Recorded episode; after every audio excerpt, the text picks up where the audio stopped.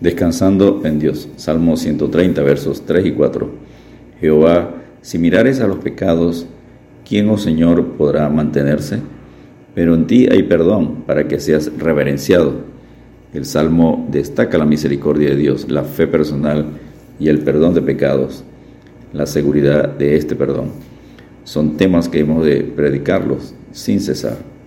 Martín Lutero llamó este un salmo paulino también a los Salmos 32, 51 y 143, porque muestran que el perdón de pecado depende de la misericordia de Dios y se recibe por fe y no por medio de obras.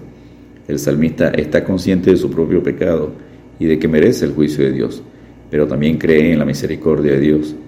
Esta combinación produce el arrepentimiento y la seguridad del perdón. Número 1. El clamor del salmista. Salmo 130, versos 1 y 2. De lo profundo, oh Jehová, a ti clamo. Señor, oye mi voz. Estén atentos tus oídos a la voz de mi súplica. Desde las profundidades de la desesperación, el salmista clamó a Dios. La desesperación nos hace sentir aislados y lejos de Él, pero este es el, preciso momento cuando necesitamos más de su ayuda. La desesperación por el pecado no nos debe llevar a la autocompasión, haciendo que pensemos más en nosotros que en Dios. En lugar de eso, nos debe llevar a la confesión y después a la misericordia, perdón y redención de Dios. Cuando nos abrume un problema, la autocompasión solo incrementará la desesperanza. Sin embargo, el clamor a Dios vuelve nuestra atención al único que en verdad puede ayudarnos. Pacientemente esperé a Jehová y se inclinó a mí y oyó mi clamor. Salmo 40, verso 1. Número 2. Exaltación del perdón de Dios. Salmo 130, versos 3 al 4. Jehová, si mirares a los pecados, ¿quién, oh Señor, podrá mantenerse? Pero en ti hay perdón, para que seas reverenciado. Cuando Dios nos perdona, lo hace por completo. Restablece nuestra comunión con Él. Dios no guarda una lista de nuestros pecados. Él perdona y olvida.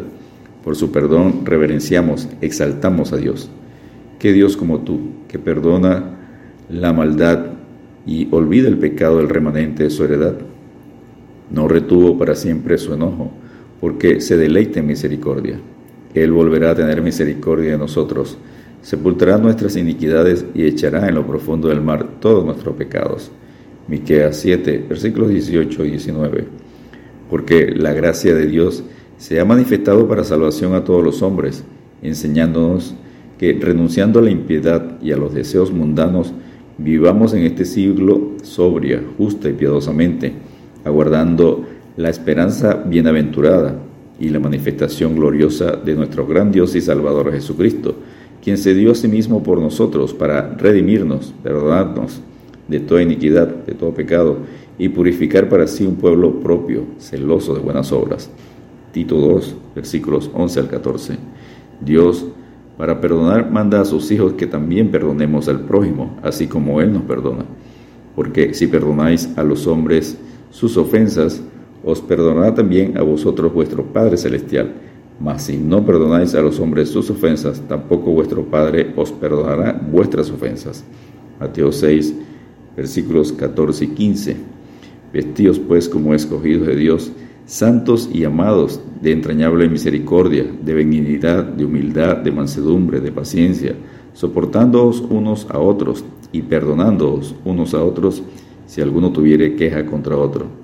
De la manera que Cristo os perdonó, así también hacedlo vosotros. Colosenses 3, versículos 12 y 13. Número 3. Confianza de esperar en Dios. Salmo 130, versos 5 y 6. Esperé yo a Jehová. Esperó mi alma, en su palabra he esperado.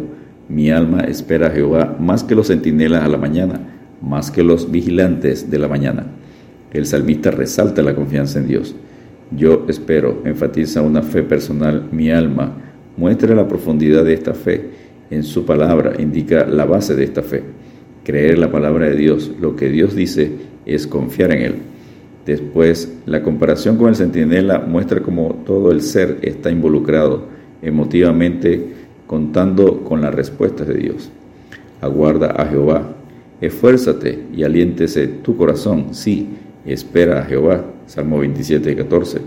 Bueno es Jehová a los que en él esperan, al alma que le busca. Bueno es esperar en silencio la salvación de Jehová. Lamentaciones 3, versículos 25 y 26. Número 4. Esperanza en Dios para todos. Salmo 130, versos 7 y 8. Espere Israel a Jehová, porque en Jehová hay misericordia y abundante redención con él, y él redimirá a Israel de todos sus pecados. Ahora que el salmista disfruta el perdón, la confianza, la fe, puede testificar a otros que hay esperanza para todos, una esperanza segura, cierta y confiada, porque el Señor tiene otras dos compañeras inseparables, la misericordia prometida y abundante redención. Encontramos la respuesta a tres preguntas. Número uno, ¿por qué perdona a Dios? Por su misericordia. Número dos, ¿cómo perdona a Dios? Por su abundante redención. El precio fue pagado en Cristo con un sacrificio hecho una sola vez y para siempre. Al que no conoció pecado por nosotros, lo hizo pecado para que nosotros fuésemos hechos justicia de Dios en él. 2 Corintios 5:21. Y número 3, ¿qué perdona a Dios? La sangre de Jesucristo su Hijo nos limpia de todo pecado. 1 Juan 1:7. Descansemos en Dios, el cual nos ha librado de la potestad de las tinieblas y trasladado al reino de su amado Hijo, en quien tenemos redención por su sangre, el perdón de pecados.